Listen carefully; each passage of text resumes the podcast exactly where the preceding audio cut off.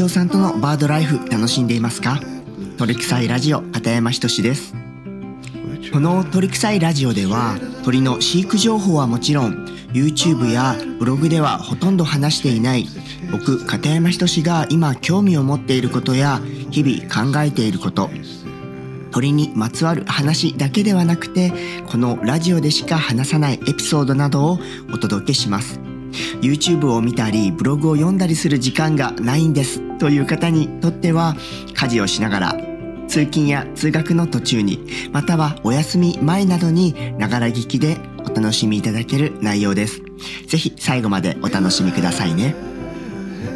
また前回の放送から番組内容を文字起こししたテキストバージョンをノートというプラットフォームで同時配信しております。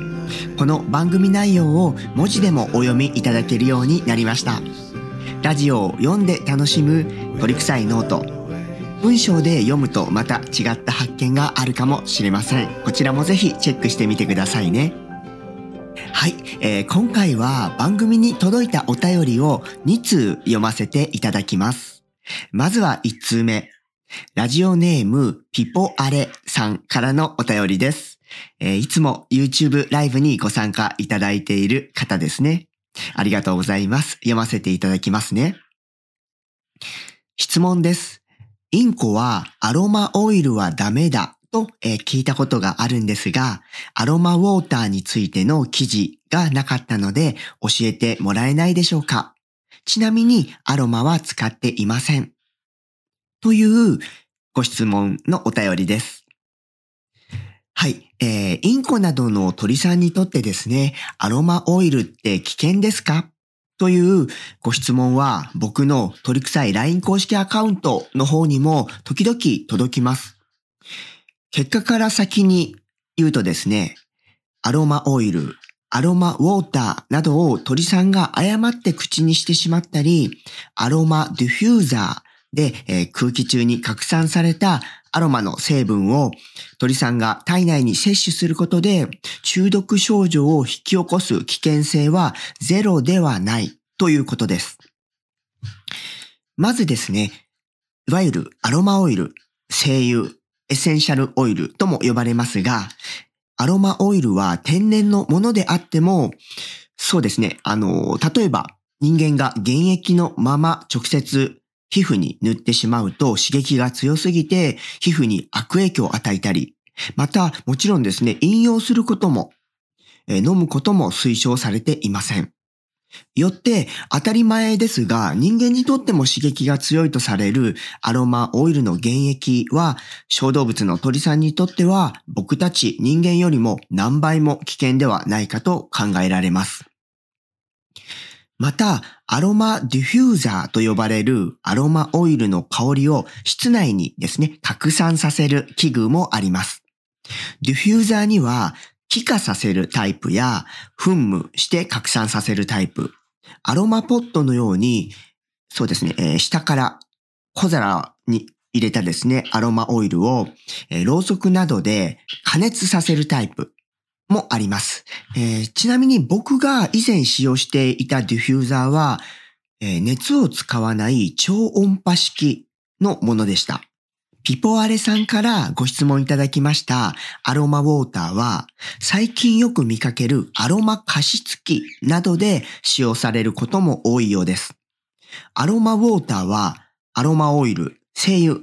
をですね、ハーブなどから抽出する際に発生する液体のことです。その名の通り油ではなく、まさにウォーター、液体なんですね。ただ、ディフューザーにしてもアロマ加湿器にしても、ごくごく微細な粒子が鳥さんの体内に摂取される可能性はあります。以前ですね、この鳥臭いラジオ第8回目の放送で取り上げました、テフロン加工のフライパンについての回においても触れましたが、ごく微量であっても中毒症状を引き起こす可能性がある粒子がですね、鳥さんの体内に入ることは影響を受ける感受性は、まあ鳥さんそれぞれに個体差があるとは思うんですが、決していいことではないと思います。第8回目の放送、こちらはスマホアプリ、スタンド FM でしか聞けないんですが、概要欄にリンクを貼っておきます。ぜひこちらもチェックしてみてくださいね。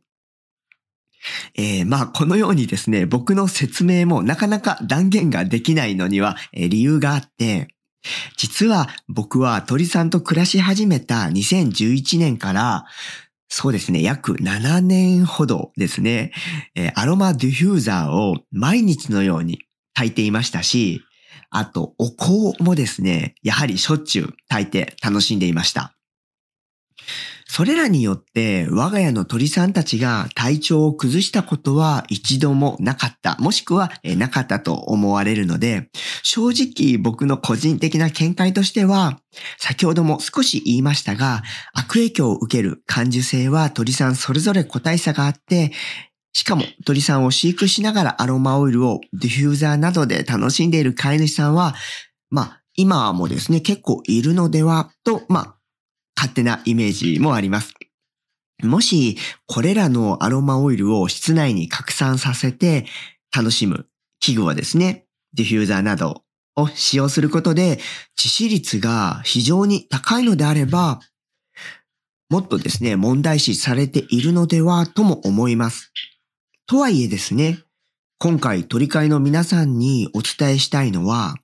アロマオイルを使っても多分大丈夫ということでは決してありません。ここが重要です。お伝えしたいのは鳥さんにとって危険なものとされているものはもちろんですが、危険ではないかとか、大量に摂取することで危険を伴うなど、非常に判断がグレーな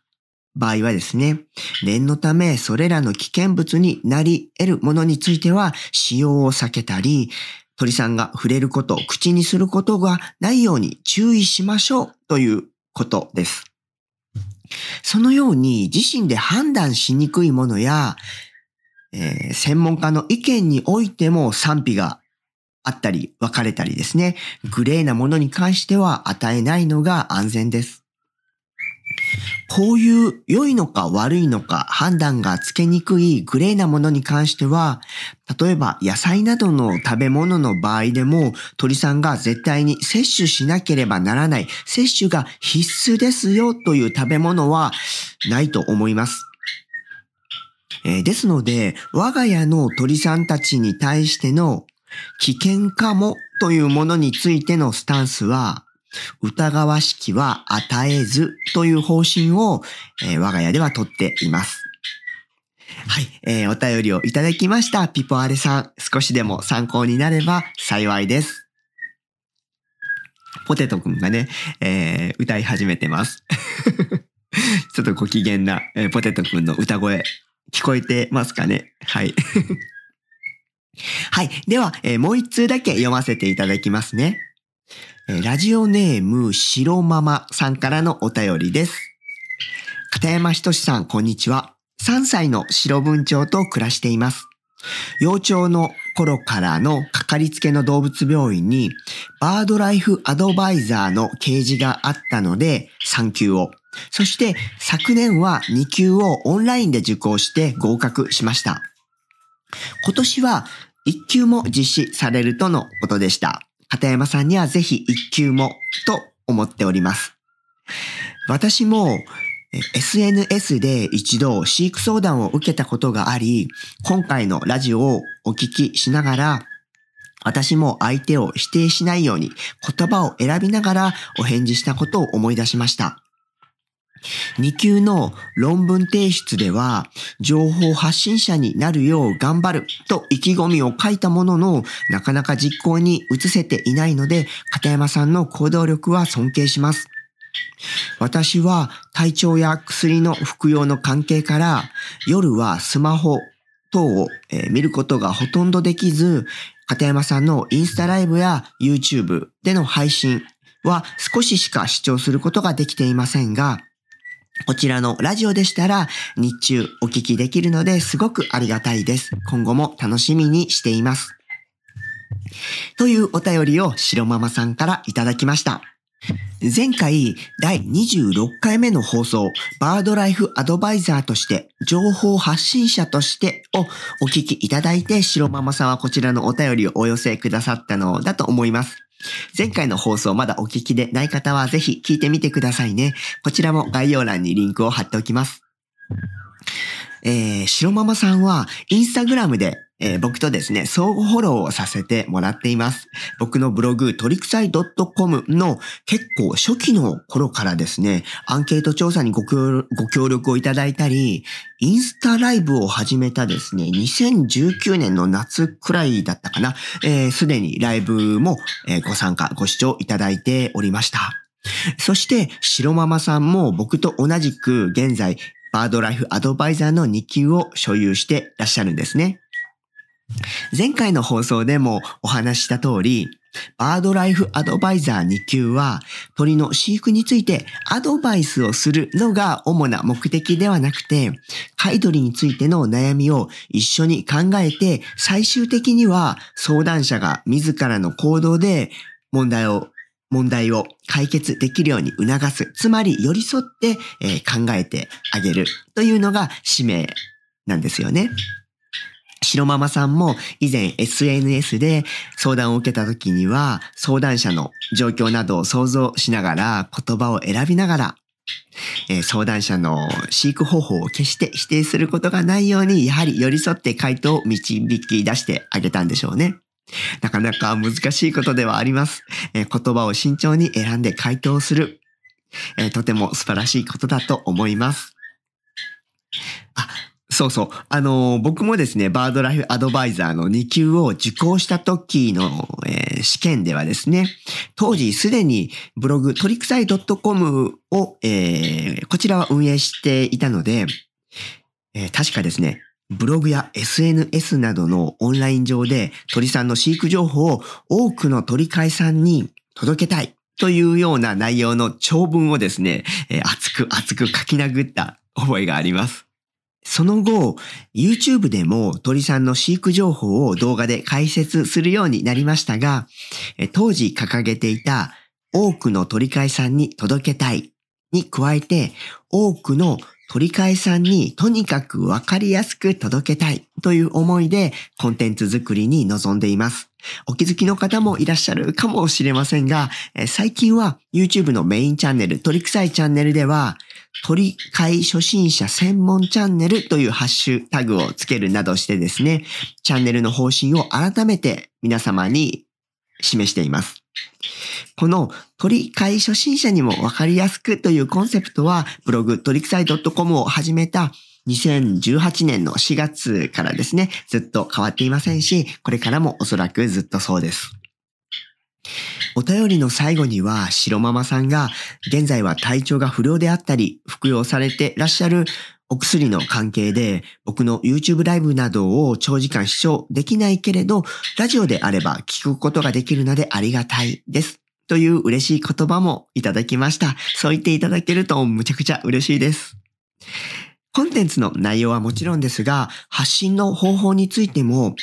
様々な形態を探りつつ、いろいろな方がいろいろなスタイルで取り臭いコンテンツを楽しんでいただけるよう、お役に立てるよう、これからも頑張ります。白ママさんのインスタグラムのアカウントへのリンクをこの動画の概要欄に貼っておきましたので、皆さんもぜひチェックしてみてくださいね。白ママさんお便りをどうもありがとうございました。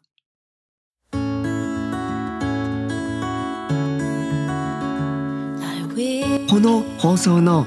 概要欄には鳥臭いラジオ片山仁志宛てにお便りを送信できるホームへのリンクも貼っております。スタンド FM でお聞きの方はアプリ自体にレター機能がございますのでそちらからもお便りをお送りいただけます。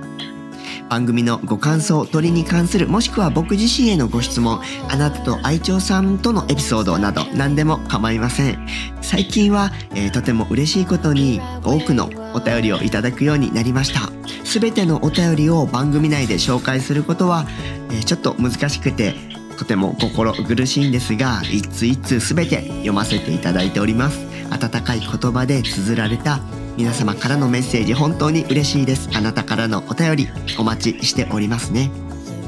では今回はこの辺りで鳥臭いラジオ片山仁でした。